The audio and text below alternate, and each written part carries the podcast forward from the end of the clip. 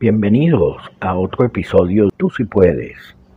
Usted sí puede, cambiando tu chip trasero. Estamos en el episodio 7 de la temporada 2. El tiempo pasa de verdad que demasiado rápido. Yo no sé si es que la Tierra está girando a mayor velocidad, pero yo no sé si a ustedes les está pasando lo mismo, que arranca la semana y cuando viene a ver ya está terminando la semana eh, eh, es algo impresionante cómo, cómo pasa el tiempo. Creo que son todas las actividades que se van acumulando y todo lo que uno tiene que hacer que pareciera que el tiempo va más rápido. Pero no, es inexorable, el tiempo es el mismo y quizás es que hay más cosas pendientes.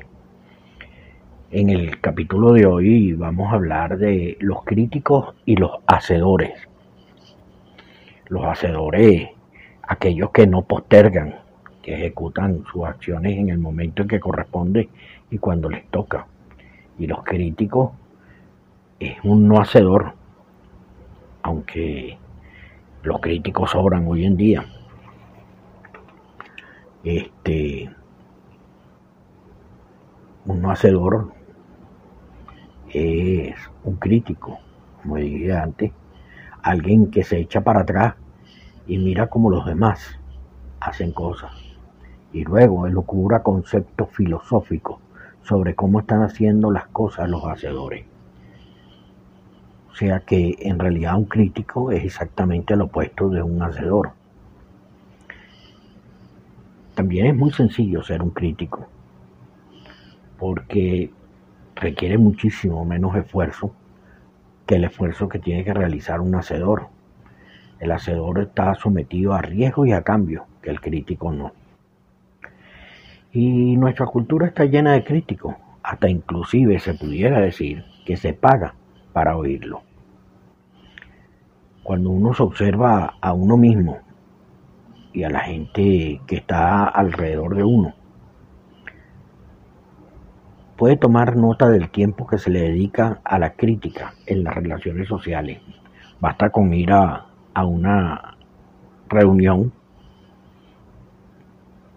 tanto familiar como no familiar, y verá que el, la mayor parte del tiempo, yo uso un porcentaje, pero no me atrevo, eh, todo se va en crítica critico esto, critico a lo otro, critico al pobre, critico al rico, critico al político, critico a la realeza, critico lo bueno, critico lo malo. Y la razón es porque es mucho más fácil hablar de, de cómo actúa otra persona, porque eh, eh, es extremadamente sencillo, aparte de que existen otras razones eh, como la envidia, eh, la ignorancia, la falta de conocimiento, eh, el criticar por criticar, simplemente es mucho más sencillo y fácil hablar de cómo se actúa otra persona que ser uno el que en realidad actúe. Y hay suficientes ejemplos, hay ejemplos por todos lados.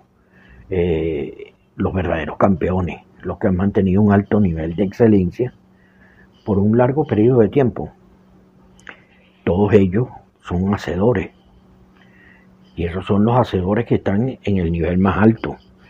Pueden ser deportistas, pueden ser eh, eh, empresarios, pueden ser artistas, todos ellos son hacedores. Eh, llegar a esos niveles, eh, solamente los hacedores son los que llegan. los verdaderos hacedores tienen una cualidad también y es que les falta el tiempo para criticar a otros. Ellos están demasiado ocupados haciendo cosas, trabajan, estudian, perfeccionan eh, su mente, su físico y por supuesto en algunos casos hasta ayudan a los que no tienen talento como el de ellos en vez de criticarlo. Aunque debo hacer una acotación y es que la crítica constructiva es útil. Pero si tú has escogido, si usted escoge el rol del observador en vez del de hacedor, lo más probable es que sucedan dos cosas, que usted sea un crítico y lo más importante en todo es que no esté creciendo. Inclusive pudiese ser que esté usando sus propias críticas para absolverse a sí mismo de la responsabilidad que tiene como ser por su ineficiencia y de esa manera con la crítica lo proyecta en los que realmente están haciendo un esfuerzo. Pero la crítica hoy va mucho más allá de, de la parte teórica. La crítica, creo que debido al uso de las redes sociales, criticar es mucho más sencillo. Eh, y eso se debe en parte a que las redes sociales no tienen un coto, no hay una limitación a, lo que se escribe, a lo que se dice. Y eso hace pues que existan los críticos de, de, Es un nombre que he inventado yo, que son los críticos que usan los dedos, porque se sientan y miran las redes sociales y lo único que hacen es criticar, poner barbaridades y, en muchos casos eh, la ignorancia prevalece, pero de una manera asquerosamente brutal.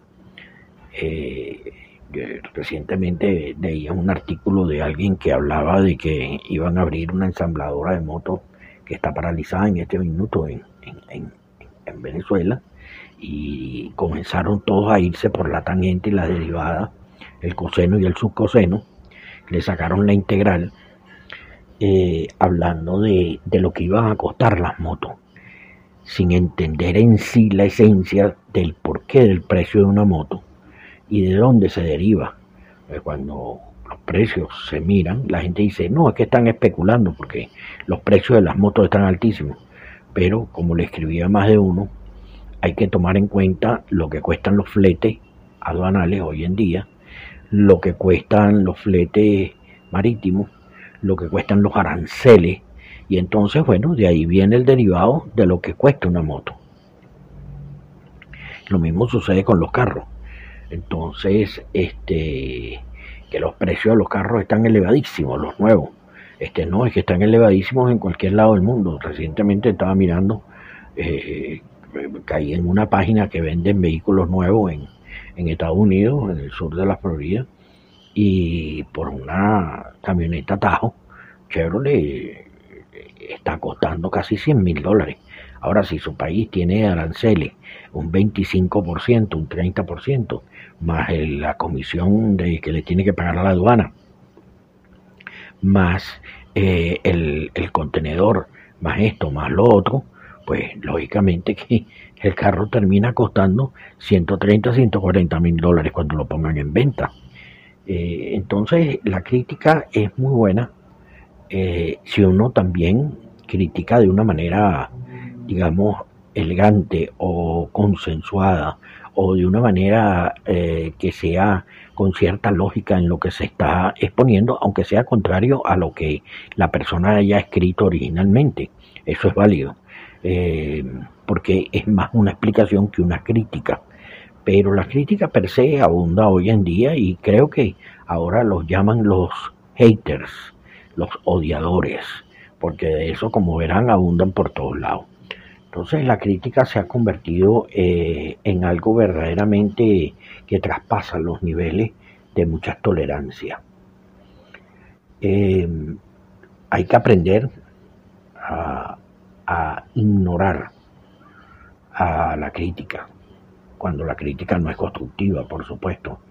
Eh, los que siempre encuentran eh, faltas y errores en los demás, porque fulano es, tal cosa o fulana es tal cual, tal cual cosa. Em, hay que, hay que entender que uno, para poder resolver este dilema, tiene que, eh, de una manera introspectiva, uno mismo tiene que analizarse y ver si realmente eh, uno se está accediendo también, porque puede ser un hacedor y también puede criticar. y eso se ve mucho, por ejemplo, en la política. así que hay, que hay que hacerse un análisis introspectivo para poder determinar si realmente eh, uno también se está excediendo en el tema de la crítica.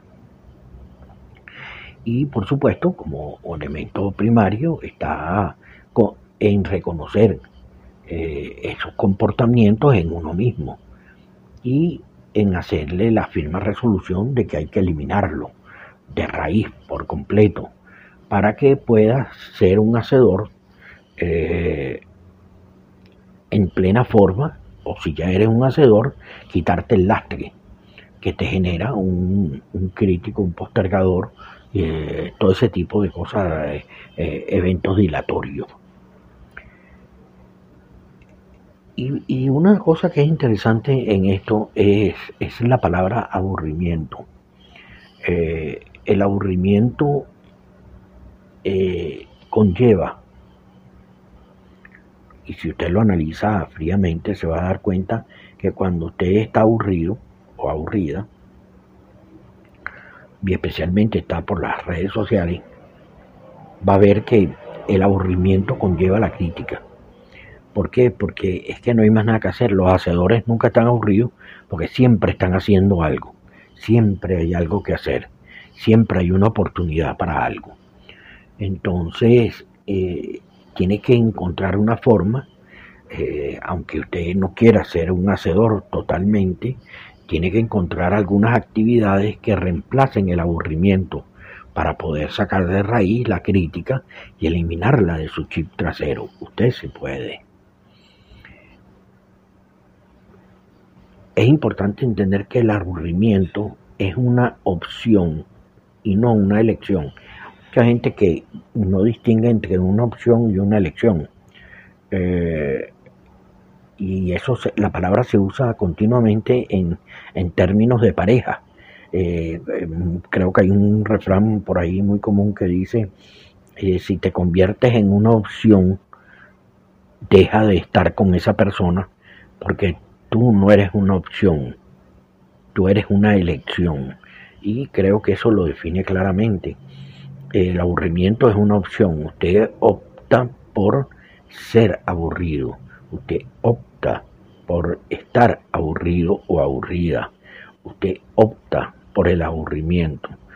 Y usted elige exactamente el aburrimiento en vez de convertirlo en una elección que es ser un hacedor. Porque ambas palabras están prácticamente fusionadas. Eh, eh, si yo tomo el aburrimiento, estoy haciendo una elección también, porque yo he elegido estar aburrido, yo he elegido ser aburrido. Entonces ambas palabras se, se, se, juntan en, en, algún punto y hay que tener cuidado entre la elección y la opción. Entonces deje de optar por ser un aburrido o una aburrida opte por elegir el no ser aburrido, que es exactamente lo opuesto. Ya me estoy poniendo filosófico y mejor me salgo del camino. Eh, si usted realmente posterga y vacila, hasta su momento presente en no hacer nada, como la alternativa a la posibilidad de cualquier cosa. Eh, y ya en el capítulos anteriores hemos hablado de la postergación y quizás a lo mejor es que unas cosas van enlazadas con otras y al postergar resulta que precisamente lo que hacemos es aburrirnos porque no entramos en acción. Entonces usted deja de ser un hacedor. Y como ven todas las partes se van uniendo para eh, formar lo que realmente es su persona. Eh, el no hacer nada lógicamente, ya como lo acabo de decir, conduce al aburrimiento.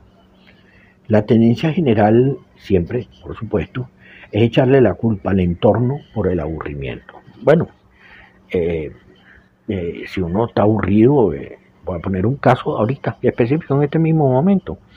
En Caracas se está yendo la luz continuamente y bueno, cuando se va la luz, ciertamente se paraliza la vida de uno porque no hay internet, no hay computadora, no hay eh, actividades que se pueden realizar que son todas dependientes de la electricidad, porque hemos convertido a nuestra sociedad en plena dependiente de la electricidad. Entonces, bueno, se ha ido la electricidad, ya tiene como hace una hora, y bueno, eh, ¿qué voy a hacer yo en el transcurso de una hora? A ver si llega la luz o no llega la luz, o cuándo llega la luz, porque aquí nunca se sabe. Bueno, pues, ¿qué voy a hacer? En vez de estar acostado en una cama, durmiendo, reposando, porque no hay más nada que hacer, eh, pudiera leer, que es una actividad, o simple y llanamente lo que estoy haciendo ahora, dirigiéndome a ustedes en Tú si puedes, capítulo 7 de la temporada 2, eh, los hacedores. Entonces, eh, eh, estoy haciendo algo, sí, me divierte, sí, tiene una función vital. Bueno, para mí tiene una función vital y yo espero que cuando usted lo escuche, pues también tenga una función que le pueda servir para algo en el futuro es, es, importante hacer algo, no importa lo que sea, si a usted le gusta la pintura, usted se siente y se pone a pintar eh, con creyones, con papel, con acuarela, con un lápiz, con lo que sea. Si a usted lo que le gusta es música, encuentre la manera de cantar, encuentre la manera de tocar algún instrumento.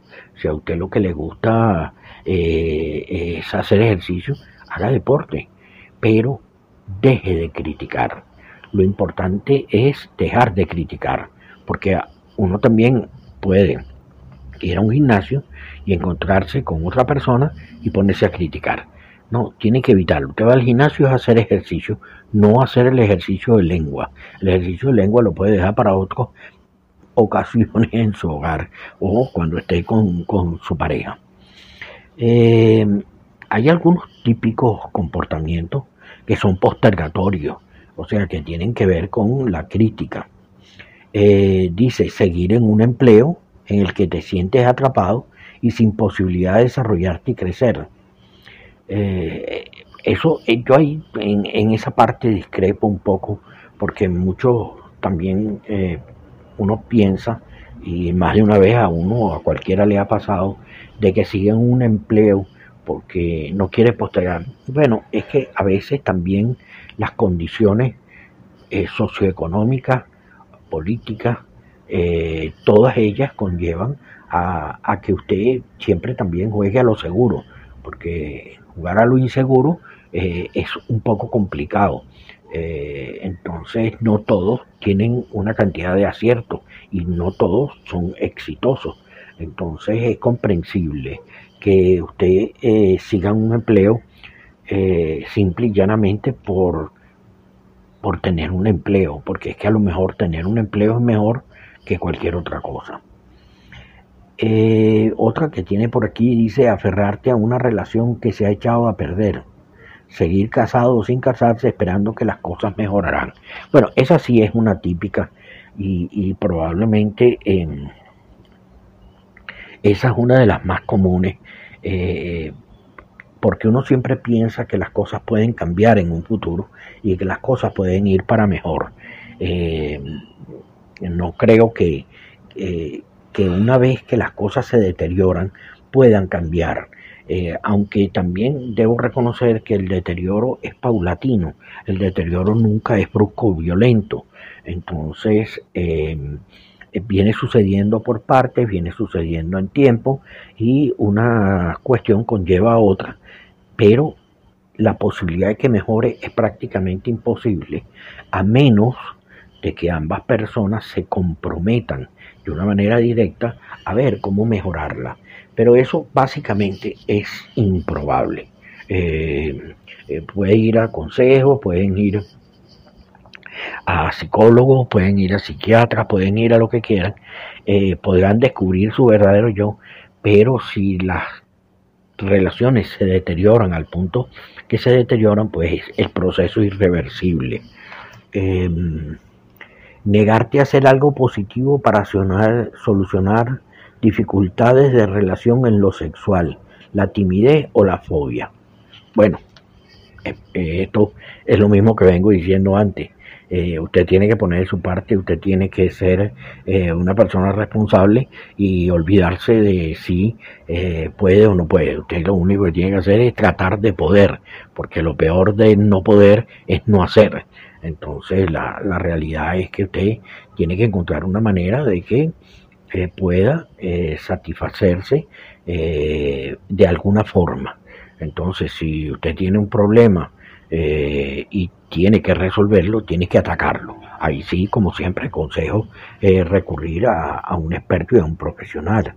Eh, una muy interesante viene aquí, no luchar contra adicciones como el alcohol, las drogas, las píldoras o el cigarrillo. Decir, lo dejaré cuando esté listo para ello, a sabiendas de que lo posterga porque duda que lo puede hacer. Bueno, nosotros comenzamos hablando de la crítica y como pueden ver en esto, en este apartado, la crítica no tiene absolutamente nada que ver con esto. Eh, y esto voy a hablar ahora con propiedad 100%. Esto ya no es un conversatorio, esto es algo verdaderamente un hecho. Eh, yo desde los 15 años fumaba y hasta hace 10 años eh, fumaba hasta cuatro cajas de cigarrillos al día algo que no le recomiendo a nadie, pero ni en el más remoto de sus sueños. Pero yo en un momento dado tomé una decisión y dije, hasta aquí. Es cierto que tuvo que ver con una cirugía, estuve en una intervención, pero fue planeado antes de la intervención, no fue posterior a la, a la cirugía. Aproveché la cirugía como el trampolín, pero ciertamente tengo ya unos cuantos años, ya 10 años, que inclusive yo tengo cigarrillos por aquí en la casa regados por todos lados y encendedores y toda esa época y no lo he quitado porque ese es el mejor recordatorio que tengo yo de esa parte que no se puede llamar un problema pero que ciertamente si afecta a tu salud es un problema. Así que lo vas y lo dejas y se acabó la historia. Esto hay que tomar acción y cartas en el asunto. No se puede ir por pedacitos hoy me fumo uno mañana no fumo. No no no esto es se hace o se hace y para no ir tan lejos, tengo dos propósitos más, que el segundo fue dejar el café, y totalmente he dejado el café. Yo ya llevo más de un año que no tomo café. Y yo era de los que se tomaban hasta cuatro eh, eh, máquinas de café, o sea, no, no tazas de café, tazas de café serían como unas 10 o 15. Este, mm, a lo que me refiero es que cuando las cosas hay que entrar en acción, hay que entrar en acción. Y estaba tomando demasiado café y tenía un problema con el sistema nervioso. Y realmente ahora me he sentido muchísimo mejor porque entre el café y el, y el, y el, y el azúcar, que también se quita, más el cigarrillo, pues he logrado una, una cuestión muy interesante. Y ahora voy para el tercero, pero eso se lo dejo para otro conversatorio, porque el tercero probablemente es algo que he venido postergando ya por mucho tiempo, eh, pero que tengo que darle una solución y lamentablemente pues la solución en este caso eh, no va a ser una solución que, eh, que, aunque depende de mí, porque tengo que tomar la primera acción yo, no va a ser una solución donde uno se, se auto responde a sí mismo, ¿no? Porque aquí hay otras personas involucradas, pero ya es una decisión que hay que tomar y darle un corto, pasar página y continuar con la vida, sea como sea. Eh, eso es importante hacerlo, porque eso lo deslastra a uno totalmente.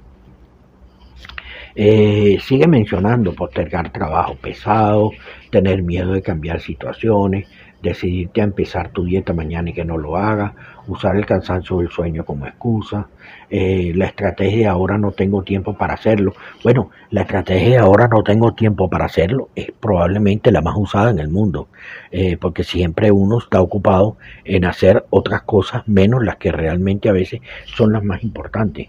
Entonces, eh, no tengo tiempo para hacerlo. Eh, si usted se comienza a crear el hábito de no postergar, hacer las cosas, eh, mover un pantalón, ordenar un hogar, poner las cosas en su puesto, y usted comienza a poquitico, verá que eso es una manera sencilla de hacer la, la transición. y bueno, lógicamente estamos hablando de la crítica, dice vivir ilusionado por las vacaciones que te vas a tomar, un viaje soñado el año próximo encontraremos el nirvana.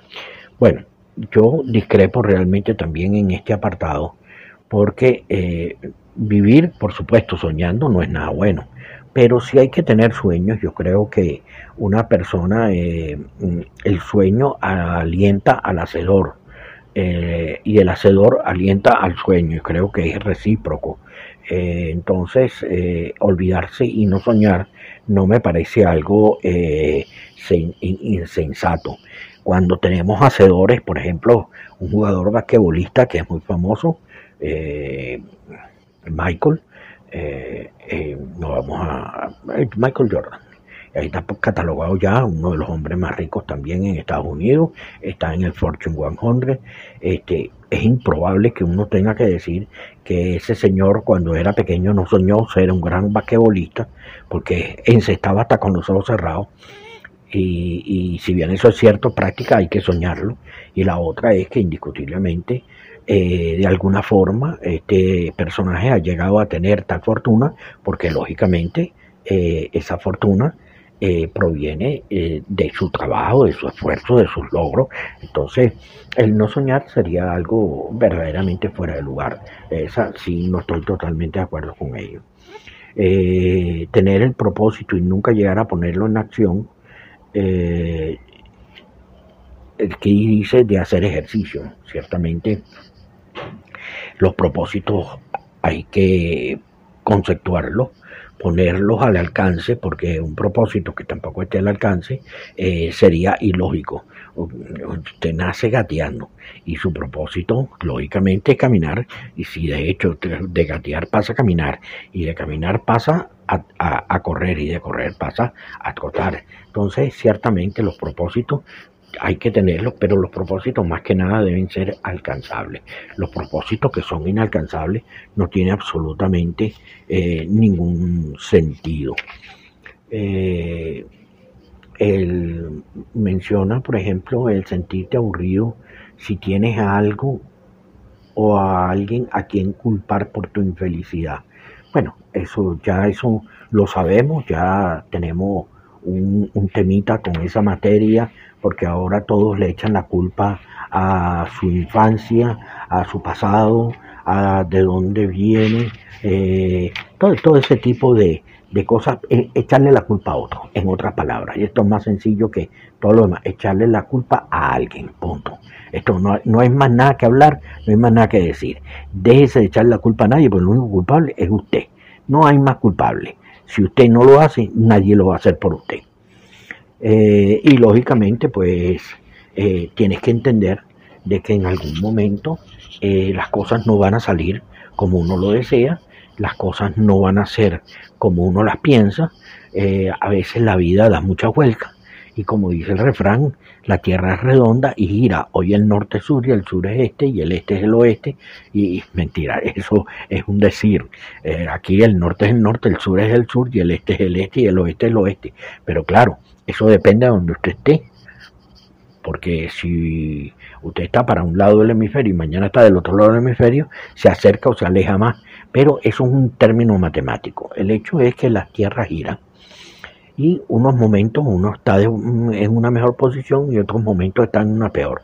Pero eso es parte de la evolución y es parte a lo que uno tiene que acostumbrarse y parte a lo que uno tiene que resistir. Pero eh, siempre con el mismo propósito, con la misma intensidad.